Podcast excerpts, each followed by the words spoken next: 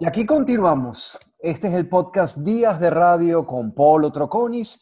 Y esta es la parte 2. Les dijimos que iba a continuar porque estamos hablando del Corsario FM, la primera FM pirata de la historia de la radiodifusión venezolana. Hay cuentos, hay testimonios eh, y aquí están los protagonistas. Caperucita Roja, El Gato con Botas, Don Gato, Muchos ya nos han escrito, muchos ya recuerdan esos personajes. Y casi cerrando, en el capítulo anterior, Kiko hacía referencia a que el ministro les dijo algo en la tapa de la revista, en la contraportada de la revista, Kiko. Y eso es correcto. El ministro este, nos, es cuando nos proyectó si teníamos algún otro proyecto y algunas otras cosas, ya despidiéndonos, entonces le mostramos que en la parte, de, bueno, porque él se quedó con la revista, por cierto, este, que en la contraportada de la revista aparecía, el, haga su proyecto de televisión en UHF. Entonces le dijimos, bueno, ahí está este proyecto, y el ministro nos dijo en ese momento, ni se les ocurra, porque ahí sí de verdad no lo vamos a, no lo vamos a perdonar. esto es un regaño formal. No se nos ocurra meterse con televisión porque ya las cosas cambian. Eso fue bastante, fue muy, fue muy enfático en eso. Pero no sé, hay una parte que no sé si Kiko se omitió, que es que en, en medio de esa, de esa interpelación, mm, digamos, tenían que poner argumentos para acusarnos de por qué, obviamente que era evidente que éramos ilegales y qué sé yo, pero eh, lo que amenazamos era porque estábamos diciendo groserías, según ellos. Bueno, sí, según ellos. Y realmente nosotros nos, nos, nos preocupábamos de no decirlas, pero evidentemente era una fiesta que estaba de fondo y posiblemente algunas groserías pudo haber salido. Pero como prueba, entonces buscaron uno de los cassettes y lo pusieron a reproducir en la reunión para mostrarnos las pruebas. Y bueno, según lo que nos contaron en ese momento, pues todo, todos del ministerio, todos se partieron de la risa en medio de la reunión, pues, porque escuchando la grabación. Totalmente. bueno, yo la escuchaban todos los lunes, todos los lunes ponían su, su reunión, su, su cassette en el piso 42, que no estaba la parte de telecomunicaciones, este, eh, emisoras, y ellos ponían ahí todo, tú llegabas ahí y, escuchabas que los tipos estaban oyendo los cassettes de del fin de semana del Corsario. Pues, y se reían y, les parecían excelentes y, y, tú sabes, eran, eran, eran muy cordiales, eran amenos. Pues. En el capítulo anterior hablaban que el cierre era con Led Zeppelin, con Starway to Heaven, con Escalera al Cielo, pero además era eso, ponía muy buena música, son los recuerdos que yo tengo del, del Corsario. Que para empezar, eh, había un... Los CDs estaban saliendo en ese momento. Entonces, por ahí eh, salió, nosotros uno de los eslogans de, la emisora era ese, con la magia del sonido digital del Rosario. Y entonces continuabas y presentabas tal o cual canción. Pero yo me acuerdo repetir esa frase mil y un veces, con la magia del sonido digital, y ponías una canción. Teníamos ya dos equipos de, de, compact disc, y ahí, viste, como dice Anabela antes, obviamente los discos de los papás, de tu, tu hermano, el que sea, pero teníamos y lo lográbamos y de verdad, y sí hacía una gran diferencia. Sí, era, y era además la, la, la, fiesta de nosotros del fin de semana, pues, o sea, realmente nos gustaba la música, la poníamos, bailábamos y a un lado estaba la estación transmitiendo, ¿no? Sí. Mencioné los personajes. Eh, cada uno asumió el rol de los personajes, cada uno en tu caso. Anabela, ¿tú quién eras? Yo era Caperucita Roja, este, simplemente porque estaba también el lobo feroz. Y bueno, nada, eh, como dice Kiko, aquí no había libretos ni guion, aquí era completamente improvisado. Y cada vez inventábamos algo, como digo, de repente un día como en Santa Carolina, hoy vamos a hacer una novela. Entonces arrancamos, la novela era inventada en ese momento como fluyera. Pues. Entonces de repente venía el Mundial de Fútbol, vamos a hacer una entrevista a, a dos personajes del, entrevistas ficticias, los comerciales eran ficticios, utilizábamos cosas para hacer parodia, y era lo que fluyera en la fiesta. Eso era parte de la rochela, de la reidera en la fiesta, y, y íbamos pasándonos el micrófono, y aquello quedaba buenísimo, pero era completamente improvisado. Realmente no había, nunca hubo preparación alguna. Había un sketch que siempre me recuerdo con, me, hacía morir de la risa era el del clima. No lo hicimos muchas veces, pero era bien simpático. No me acuerdo quién lo hacía, y, pero yo me reía demasiado el cuento de que y, este es el, pronóstico del clima y va, la temperatura va a oscilar entre 0 grados y 100 grados y, y lloverá, eh, pero de abajo hacia arriba y cosas así que, que eran, que siempre se caen de ridículo, pero el momento que tú las decías como las contabas eran realmente bien simpáticas y causaban mucha risa. Y, así lo, otro, lo otro es que, que tienes que entender que la transmisión arrancaba luego que la fiesta ya estaba prendida. Y prendida significa que ya la gente estaba un poco tomada y alegre todo el mundo. Entonces, con esa alegría de, del grupo que estábamos ahí pasándola bien, eso se, se, pasaba pues a la transmisión. Esa alegría, esas ganas de echar broma, esa desinhibición, todo es, este, alimentado pues con, con la caña. Sí, pero además yo creo que también ocurría que como éramos un grupo ya consolidado para esa fecha, éramos amigos que andábamos para arriba y para abajo todo el día, este, había esa confianza y esa fluidez y esa, esa complicidad entre nosotros de vernos a los ojos y enseguida captar por dónde iba el otro y adelantarte y alinearte con el chiste del otro de inmediato, porque teníamos esa conexión como, como grupo. Porque además, este, este grupo es muy particular, por nosotros arrancamos, como te dijimos, con el tema de los radioaficionados, pero fue un grupo que siempre este, agarraba una fiebre. O sea, si Corsario, fue un proyecto, pero nosotros hicimos muchos proyectos como grupo.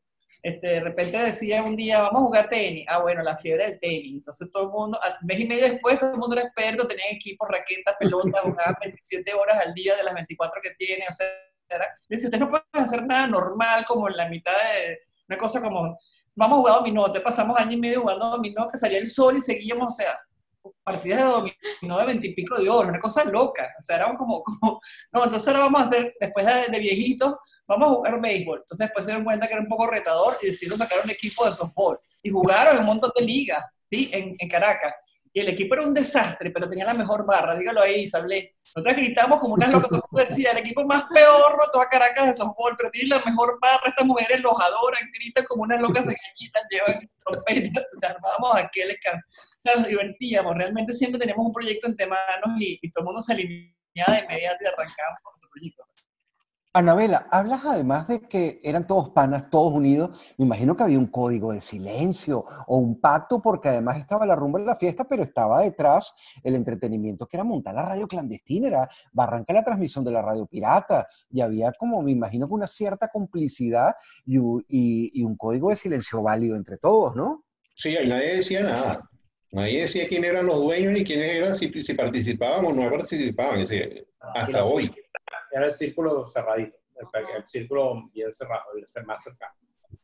Esta es la primera vez que esto sale al aire, esto no, esta historia no contada, esta es una historia para nuestros hijos. Taneja es que sí, que ahorita es primera vez que se cuenta. Bueno, yo creo que esto ya debe haber prescrito, además ustedes, como lo han dicho, ya pasaron por el MTC en su momento, por el Ministerio de Transporte y Comunicaciones, de hecho, esas oficinas se incendiaron en la década del año 2000, así que si había algún expediente ahí, bueno, eso no quedó. Pero más allá de esto, esto es un divertimento, estamos contando la historia eh, para los que vivimos, en mi caso, de la radio, para los que escuchamos esas transmisiones. De hecho, conozco un vicepresidente de ingeniería de un gran circuito radial que era fanático y seguidor de ustedes. Mucha gente. Bueno, tú, y, tú Iván Locher estaban tras de nosotros desde hace mucho tiempo, ¿no? Sí, sí, sí, este, eh, pues, A mí me llegó información de, estando yo en Caracas, este, de que de que tú, sobre todo, el, primero era Iván Locher que estaba buscando de alguna manera este, contactarnos. Después me enteré que estabas tú detrás también. Este, de hecho, hicieron varios comentarios en la radio. Eh, una, una vez tú y Iván Loche hicieron unos comentarios en la radio, un pequeño programa, un pequeño comentario de, hablaron del Corsario, pues en, en, el programa en el, al aire, ustedes.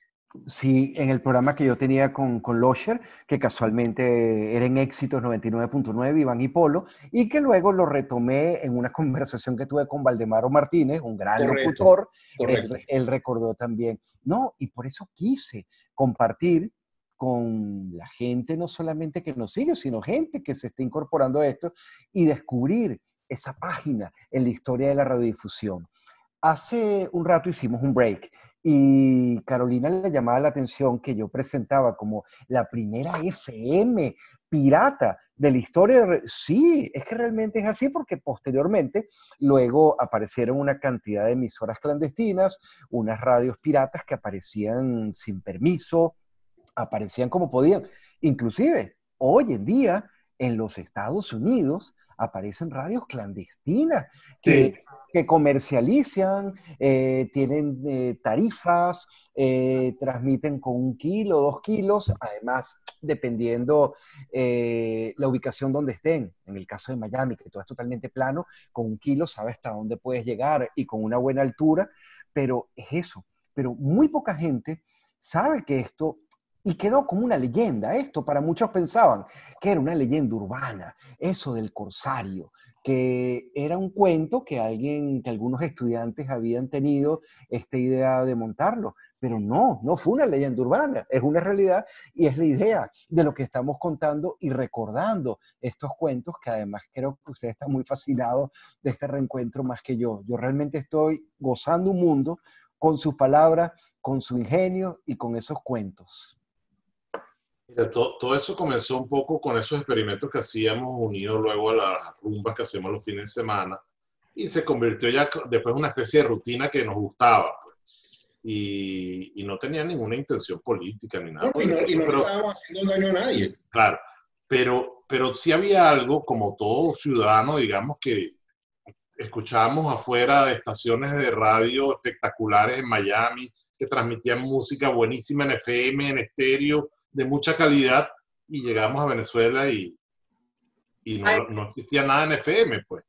Entonces empezamos, digamos, como que hacia el final a, a decir, oye, nosotros realmente ahorita nos parece que este experimento debe estar ahí para llamar la atención de que aquí deberían haber estaciones de radio llenando el dial, ¿no? Y... Todo todo era con CD, ¿te acuerdas? No se usaban cassette, no se usaba radio, era todo CD. Henry, perdón, te estaba escuchando ahorita y me acordaba un cuento, una anécdota que hiciste anoche, antenoche. Eh, cuando la emisora arranca, ustedes la fijan en, en 100.0 FM y después a raíz de una historia o una petición de un amigo tuyo que era el que tenía el radio este digital y en, la, en el carro no, no se podía poner 100.0 sino 99.9 o 100.1. Qué bueno, 99.9. Claro, entonces ajustaron la, la frecuencia. Cuenta un poquito más de eso, que eso, que, es bien simpático. Ah, no, sí, claro. Sí, bueno, eso era parte, un poco parte de esos experimentos que veníamos haciendo y nosotros tampoco éramos ningunos expertos en FM de antes, pues era solo experimentar lo que sí. Pero sí te digo, esa parte al final no, ya te digo, no, eran, no era nada político, ni era en contra de nadie, pero sí nos, o sea, nos daba cosa como ciudadanos no poder escuchar unas buenas emisoras de radio en, en estéreo, en aquella época eso era importantísimo. Eh, en todo el día. Y buena música, y con buena música, ¿no? Que no, no había. Sí. Entonces, claro, cuando ya nos propusieron, mire, pero sáquense el permiso, ya, ya esa parte ya no nos interesaba. Sí, sí, sí, ya no era divertido. Claro, muchos de ustedes eh, se fueron de Venezuela hace un tiempo, pero imagino que esa misma sensación, Henry, que tú tienes, que tiene Frank, que tiene Anabela, Carolina, Isabel, Alfredo, uno se queda siempre pensando en radio, lo que escuchas, lo que está pasando, yo hubiera podido hacer esto, cómo se puede hacer esto. Me imagino que siempre les quedó además ese gusanito de seguir inventando radio o hasta el canal o cualquier otro invento, porque además venían de ser radioaficionados, de banda ciudadana, de, esos encuentros de antenazos. Sí, bueno, cada uno por su lado, obviamente en esa época estábamos estudiando, recién graduándonos, eh, cada uno por su lado luego tomó caminos que de alguna forma algunos están relacionados con eso, ¿no? Eh, sí, justamente, justamente eso es un buen punto, este, Polo, que en estos años que estamos hablando éramos todavía, prácticamente todos éramos solteros, éramos prácticamente todos estudiantes de, de universitarios o, o, saliendo de la universidad y justamente alrededor del año 87, 88, en eso ya empezamos a casarnos, a tener familia, a tener más responsabilidades. Entonces, este bochinche realmente comenzó a acabarse en esa medida que la gente se casaba y formaba su familia. Entonces, ahí empezamos a, digamos, a separarnos este, a un rumbo de, gente más responsable y aunque todavía hoy en día tenemos este, ganas de echar broma y, y, pasar un buen rato, no es antes que uno tenía todo el tiempo del mundo para, para estos experimentos. Alfredo, querías decir algo, ¿no? Desde Tangañica. Pero quita el mute. Alfredo, ah, habla. Yo eh, solo iba a decir un... He tenido la fortuna de, de en los últimos 5 o 6 años, después de haber trabajado en muchas cosas en el área de computación, que es lo que yo estudié, eh, estoy trabajando en, en transmisión de, de video por, por, por, internet streaming. Y como quiera, hay, hay algo de eso ahí también, todavía se, se percibe, digamos, ¿no? O sea, esa, esa idea de que tú puedes transmitir contenido a través del espectro de cualquiera, o sea, en aquel caso era, en aquel momento era la, banda FM, hoy en día por internet, por IP, y, y siempre estás en ese, te sientes como innovador, ¿no? Entonces, se, siente agradable, pues, en cierta forma continuar, ¿no? Es como una extensión para mí de, de lo que era o de lo que fue el Corsario. Anabela, ¿tú en qué andas ahorita? ¿Qué ando ahorita? Bueno, yo ando en una reinvención permanente. Eh, yo soy consultora en el área de recursos humanos y en eso arranqué así en Panamá como una freelancer, pero aquí la situación el mercado se contrajo y me tocó arrancar el año pasado un emprendimiento de catering para aeronáutica civil privada. Atendemos avionetas, helicópteros, etcétera. Me gustó la cocina toda la vida, todos ellos pueden dar fe, les he cocinado desde que tengo 15 años de edad. Díganlo ahí, muchachos. Yo era la que se la comía en la playa, yo era la que se la comía en la carpa, yo era la que se la comía en la fiesta, la que le recogía a los muertos por ahí les metía una arepa en la boca para que tuvieran en el estómago, entre botella y botella. Este, yo pasé toda la vida alimentándolos, pues. Todas las comidas eran en mi casa, ¿sí? Entonces, bueno, decidí poner esa pasión en, en, un emprendimiento, conseguí este nicho tan particular de la aviación privada, que es bien interesante. Me, me, tuve que hacer la tarea de averiguar cómo funciona y opera ese, ese negocio y ya nos va súper bien, ya tenemos año y pico, ahorita todo eso está parado, me tocó reinventarme nuevamente, entonces ahora estoy cocinándole a las mamás que están en cuarentena histérica porque tienen a toda la familia y nunca han hecho ni un huevo frito.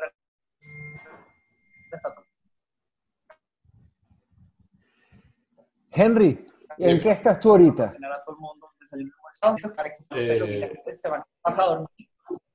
Eh, aquí encerrados. Ya te cuento. La comida también a los... Yo estoy, yo, en, yo estoy en Miami desde hace unos 4 o 5 años. En Venezuela, pues tenía una fábrica de equipos electrónicos eh, por 20 o 30 años. Y aquí me estoy dedicando, si puedes ver mi escritorio, esto que está ahí es, un transmisor. Eh, Pero no clandestino. no es clandestino, es un transmisor de verdad. ¿Tú vas a seguir con Este que está aquí, ese con la luz verde, es otro transmisor eh, el de allá un motor, bueno, este hace mi escritorio, pues todo el tiempo haciendo diseños nuevos y, y metiéndome también en cosas nuevas. aquí en Miami tengo varios proyectos caminando y todo el mundo tratando de, de llegar al sueño americano. Pues. Kiko, ¿en qué estás tú? Bueno, después de muchos años, nosotros tuvimos una empresa de telecomunicaciones junto con Fernando. Este, Después me tocó migrar, como todos nosotros hemos migrado, este, nos dedicamos a la parte de finanzas y a tenemos una empresa pequeña en Houston de, que hacemos equipos para la industria de petróleo, gas y agua. Realizamos equipos de válvulas y de bombeo para, para la industria. Fran, ¿en qué estás?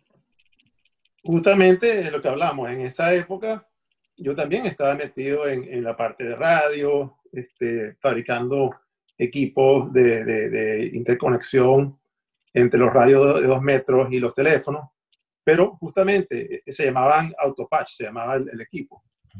Pero justamente eso, esto, esto existía antes la era de los celulares.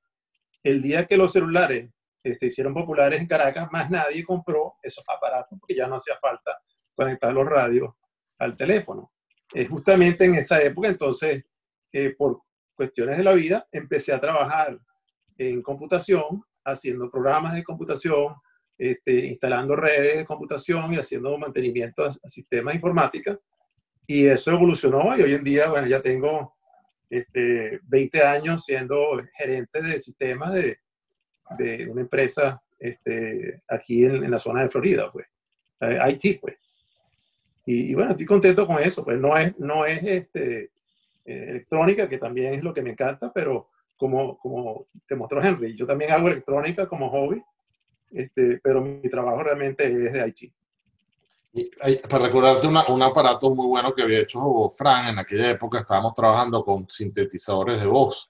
Y entonces eh, Fran hizo un aparato que se conectaba a través del radio y tú podías estar en cualquier parte y tú le hablabas, le, escribías al radio o alguna operación y te respondía con voz. Podías hacer una multiplicación y, a través del radio hacía el cálculo y te lo, y te lo decía de vuelta, por ejemplo. Sí. Qué bueno. Isabel, ¿en qué estás tú? Que se ponga enfrente de la cámara y prende el micrófono. Ajá. Bueno, no, yo tengo la suerte de que estoy entre Miami y Venezuela, en Caracas, porque mis hijos viven aquí, tengo cuatro hijos y viven aquí. Soy socia de Henry en la compañía de electrónica que tenemos en Venezuela, con José Luis que no se ha podido conectar, qué lástima, que él era el lobo feroz.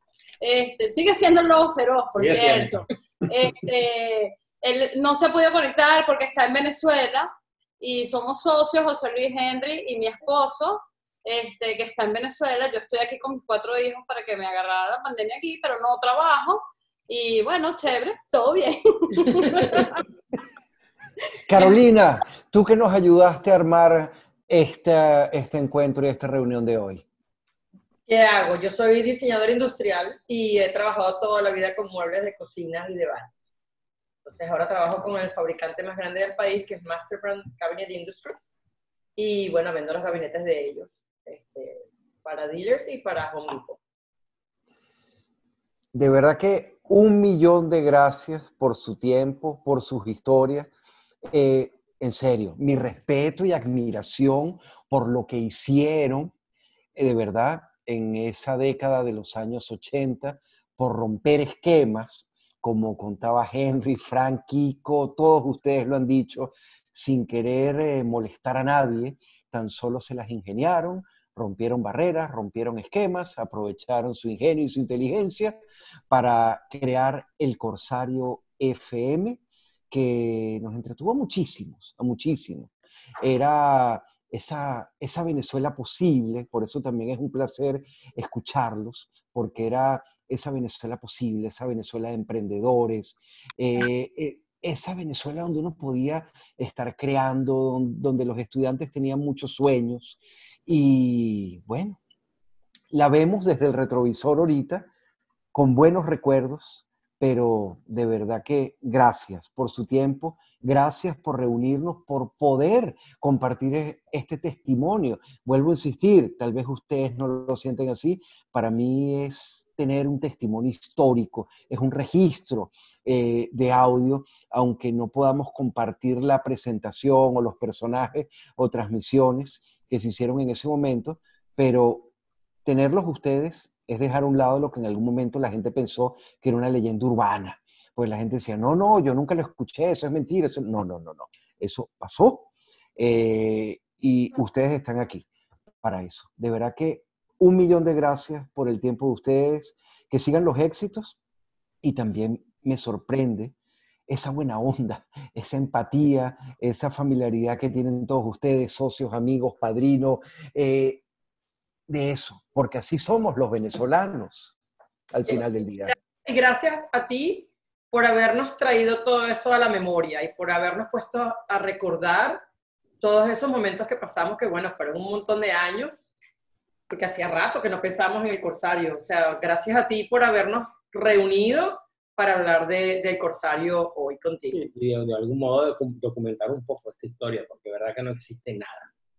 Sí. Gracias a ti, esto por primera vez está en la luz pública, porque es una historia que esperó muchos años para ser contada. Así que muchas gracias. tenemos dos noches reuniéndonos matados de la risa, hemos gozado un pullero en, el, en la antesala de, la, de este programa. Así que gracias, gracias. No, y les confieso, yo me sorprendí muchísimo después de ese programa, eh, cuando no sé si fue Carolina o Anabela, una que me escribió primero, me dice, mira, eh, alguien dijo que nos habías mencionado por un DM en Instagram. Y yo dije, oh, qué bueno, existen, están allí todavía y vamos a hacer lo posible, como dice Kiko, porque desde que hacía el programa con Losher, hace ya, estoy hablando del año 2012, hace unos ocho años, eh, quería compartir este testimonio con ustedes. Miren, está Isabel, Alfredo, Carolina, Anabela, Henry, Kiko, Fran, José Luis intentó conectarse. ¿Quién más faltó aquí? Uf, faltó un gentío. Uf, horrible. Lástima, estaba Empezando con Fernando. Mi hermano no se puede conectar, pero hay muchísima gente que está en todo el mundo y hay algunos en Venezuela todavía, la mayoría, ¿o no? No, la mayoría está fuera. Eso está fuera. Mira, Polo, yo tengo aquí desde febrero 11 del 2019, me dijeron que andas buscando gente que estaba con el Corsario en Caracas a finales de los 80 que sonó además así como una llamada anónima. Mírame, me estás buscando. yo te pongo, hola Paul, mi esposo era Don Gato y tú me pones, sí. Así le escribí yo, yo le dije, mira, yo era Caperucita Roja, y ¿qué? Claro, vuelvo. Uh, y soy recurrente en eso. Los que, ojo, yo tengo 53 años, más de la mitad de mi vida he estado haciendo radio. Desde chamo yo era un groupie y sus transmisiones no me las perdía y son parte, o sea, son parte de la historia de la radio. Una radio clandestina, una radio pirata que marcó pauta, que como decían ustedes en algún momento hizo que se cambiara un poco lo que era esa estructura y esa solicitud, puso a las autoridades a triangularlos y a buscarlos por toda Caracas. Y hoy me sorprendieron a mí nuevamente cuando me imaginaba el super transmisor y resulta que era algo de este tamaño. Nuevamente, un millón de gracias y quien quita que hagamos un tercer capítulo cuando aparezcan el resto, por eso se los preguntaba, porque sé que faltaron más. Sí. Muchísimo, muchísimo. Sí. si podemos agrupar a los que faltan, pues nos ponemos de acuerdo y hacemos otro programa. Encantados. De verdad que un millón de gracias, Alfredo, por ponerle también a esto la tecnología, asistir a ustedes nuevamente por el tiempo. Y esta es parte de la historia del Corsario FM, la primera FM pirata de Venezuela. Transmitiendo desde Tangañica, Estado de Aragua. Lo más profundo del Amazonas. Lo más profundo del Amazonas. gracias. Un millón de gracias.